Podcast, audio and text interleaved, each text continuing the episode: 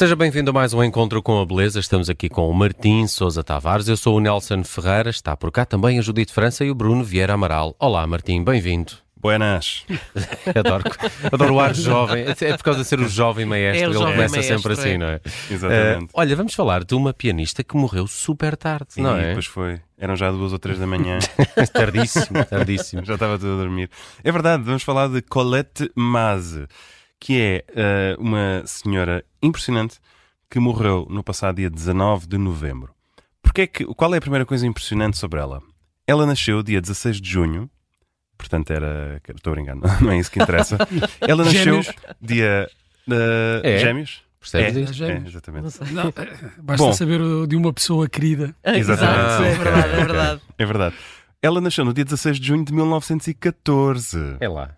E morreu no passado dia 20 de 19 de novembro. Portanto, já, não ia, já não ia para nova. O, piano, o piano dá é, longevidade. para- exatamente. Para, para dar a ideia de quão vetusta era já a idade desta senhora, basta dizer que ela nasceu 12 dias antes de, em Sarajevo, o jovem Gavrilo Príncipe matar o arquiduque Francisco Ferdinando, eh, herdeiro do Império Austro-Húngaro. E Ela tudo, nasceu tudo o que se seguiu, antes não é? da Primeira Guerra Mundial. Passou é? por tudo. Passou mesmo por tudo. Caramba.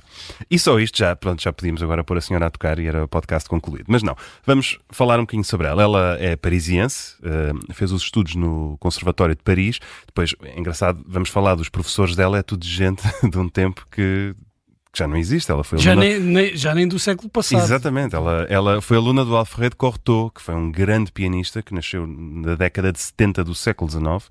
Um, e pronto, foi, foi uma boa aluna, mas a família desencorajou a carreira de concertista, que não era uma coisa simpática para uma, para uma senhora, mas aceitaram que ela fosse professora. Mas parece que a relação dela com a família nunca foi fácil, entretanto, meteram-se, meteu-se a Segunda Guerra Mundial. Durante esses anos, ela envolveu-se com o, escritor Hubert Dumas. Não sei se tem alguma coisa a ver com os Dumas, pai e filho, Alexandre, eh, mas vamos acreditar que sim. Só que este Dumas era casado, eles tiveram um filho que ela acabou por criar sozinha. Enfim, criou-se aqui à volta dela uma bolha de exclusão social, portanto, as aspirações que ela pudesse ter enquanto artista, enquanto intérprete, eclipsaram-se um bocadinho, o que acabou por verter numa, numa carreira de professora brilhante. Ela foi durante décadas professora na École Normale de Musique de Paris e também num conservatório nos subúrbios da cidade. E diga-se aqui, en passant, que foi eh, professora da Catherine Morisot, pianista que vive em Portugal. Não sei se a conhecem, que tem o piano itinerante. É um, É na Comporta que ela Projeto. vive ou é em Lisboa? por acaso, não sei. Sei que ela gosta muito da Serra de Sintra. Tocou no Festival de Sintra eh, este ano. Ela tem um projeto muito interessante chamado Festival de Piano- Sintra que tem um ótimo programador, acho eu, não é? Ouvi dizer que sim, acho que é um tipo jovem. Uh, tem o piano itinerante, que ela põe um piano na, numa, Ah, numa, numa carrinha de Sim, caixa sim, aberta e anda, e anda passar, por aí a tocar. É exato. verdade. Pronto, foi, foi já, professora. vi, já vi isso alguns. Pronto, foi professora da, da Catherine Morisot. Em 1958, ela casa com o pintor e músico Émile Maze, de quem apanha o nome, porque ela nasceu Colette Claire Saulnier, que era um amigo do Cocteau e que tinha na altura já 82 anos quando, quando casa com ela. Ela tinha metade da idade. Pronto, fica-lhe com o apelido. O que, é que, o que é que é engraçado? Este filho que ela criou sozinha, quando a mãe já tem 87 anos, ele diz: Oh mãe, porquê é que não grava um disco? A mãe é a única. Estou a imaginar que eles tratam por você, não é? Mas se calhar, oh mãe, és a única aluna do Cortot que ainda está viva e que ainda toca, ainda por cima. E ela diz, realmente é interessante, porque o Cortot foi assim o ápice dos pianistas franceses da, viragem do século XIX para o século XX, foi contemporâneo de muitos compositores, portanto tocava as peças do Debussy, do Ravel, Assim do Fauré. do forno. Exatamente, na tinta estava fresca, ele até ficava com os dedos todos negros da tinta, de virar as páginas. E, portanto, ela era a última representante desta escola. E, de facto, ela decide gravar o seu primeiro disco aos 87 anos. Isso é incrível. E, a partir daí, começa a acelerar uma produção. A partir dos 100 anos, já gravou seis discos. E o último, aos 109, saiu ainda este ano. Ou seja, o Manel Oliveira Era um Não, menino. Era um 10 a menino. 0, o Manel 10 a Oliveira 0. começou, a, começou a abrandar aos 100 anos. Esta senhora é o contrário, começa a acelerar por ali fora. Portanto, há muita música dela. Ela gravava em casa, no seu próprio piano. Portanto, são gravações que têm este quê doméstico. Mas acha que estas E- últimas gravações, por exemplo, foram mesmo captadas agora, em 2023? Não, Não, são, serão são- coisas que não, ela não, teria... São de agora, tanto é que o título do disco é 109 anos de piano. Eu sei, eu estive a E- ouvi-lo. E ela É é. tocava num piano que lhe deram quando ela fez 18 anos. Portanto, até o piano já não ia para novo. Pois eu tinha essa questão, por exemplo, como é que, como é que os dedos dela ainda se aguentam? E se, É verdade. tu, se tu que percebes mais disto que nós, se notas de facto que se nota a idade num pianista, Não noto. No caso dela, ela até toca algumas peças ou se o próprio piano também já está velho. não ainda. Não, tudo, tudo isto está bastante fresco.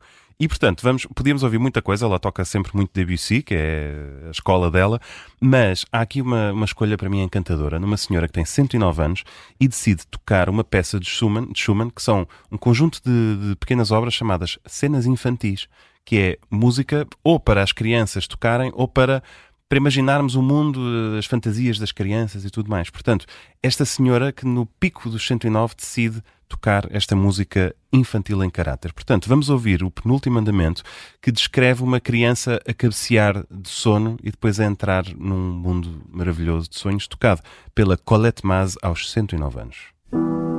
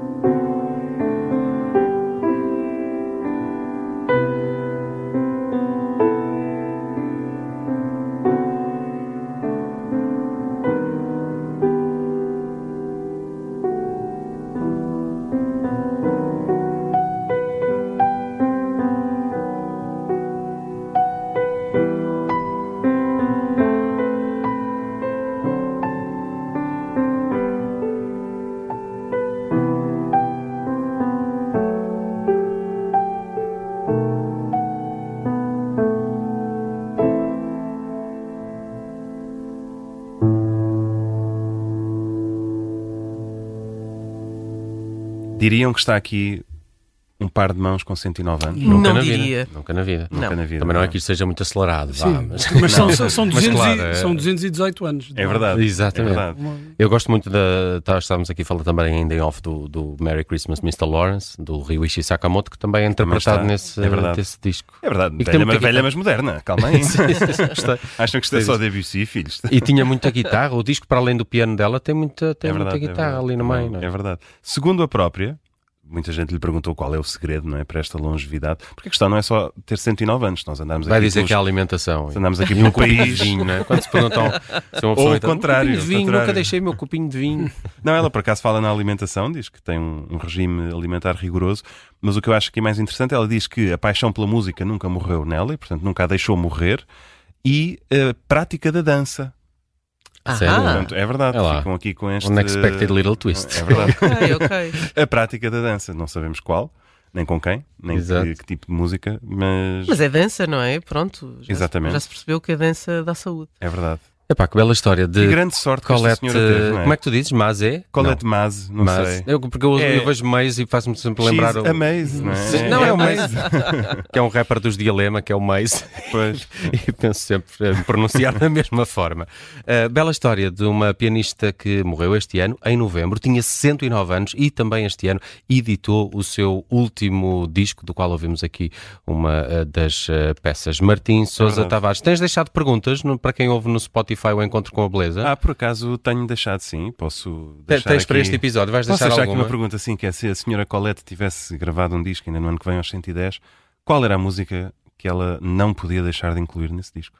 Hum, beijo. Vamos lá ver as hipóteses que o Martim Sousa Tavares deixa. Isto é para quem ouve o, o Encontro com a Beleza no Spotify. pois. eh, ele deixa-nos sempre uma questão eh, que podem eh, também eh, participar. É verdade, há todo ali um mundinho no Spotify a acontecer de é um- pessoas a de interagirem. É verdade. Contigo. Quem nos ouve em FM está excluído. Exato. Ah, mas para a semana não está excluído nova edição do Encontro com a Beleza. De hoje a uma semana estamos de regresso à conversa com o Martim Sousa Tavares. Obrigado, um É abraço. isso, até para a semana.